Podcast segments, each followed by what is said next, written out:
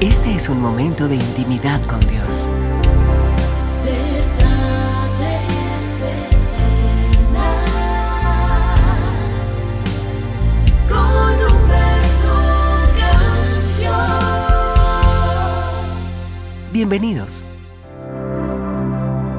Mi preciosa familia de verdades eternas, doy gracias a Dios por el privilegio de poder compartir una vez más con todos ustedes.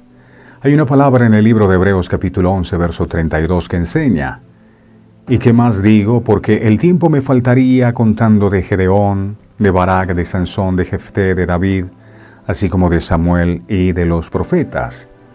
Hace poco escuché a alguien hablar sobre la diferencia entre valentía y el coraje.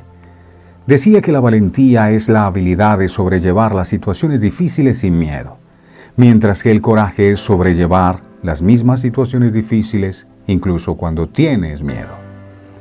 Cuando pienso en coraje recuerdo a Gedeón. Gedeón vive su vida con miedo. Cuando el ángel del Señor se le presenta, la Biblia dice que él estaba sacudiendo el trigo en el lagar para esconderlo de los madianitas. Cuando el enviado de Dios llega, Gedeón expresa inmediatamente sus dudas acerca de la fidelidad de Dios con los israelitas.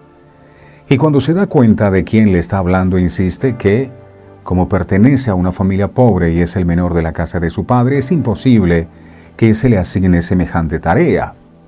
Gedeón no se siente seguro para hacer nada por sí mismo. Se encuentra bien quejándose acerca de lo mal que están las cosas, pero cuando se le pide que haga algo para mejorar la situación, lo evade. Es más fácil quejarse que hacer algo. Cuando Dios le deja claro que es el mismo quien lo está llamando, Gedeón quiere una señal para asegurarse.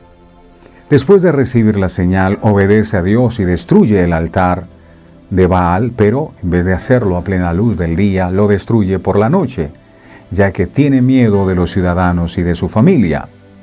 Luego, cuando los ciudadanos van a buscarlo, deja que su padre lo defienda. Gedeón no era valiente. Ahora, es fácil criticar a Gedeón por sus dudas, pero yo también he dudado. He visto muchas veces la mano de Dios en mi vida permitiéndome hacer cosas que hubiera pensado eran imposibles. Pero aún así, a veces dudo a la hora de llevar a cabo la siguiente cosa en la lista.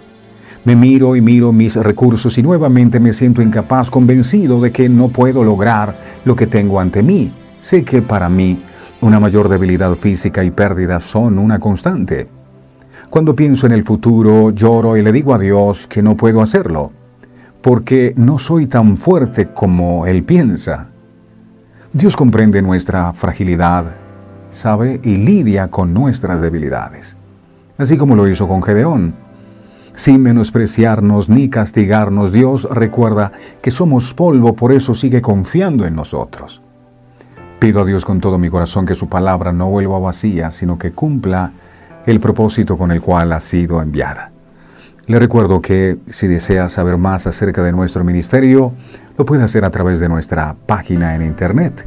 Se llama www.verdadeseternas.co. El Señor les bendiga a todos.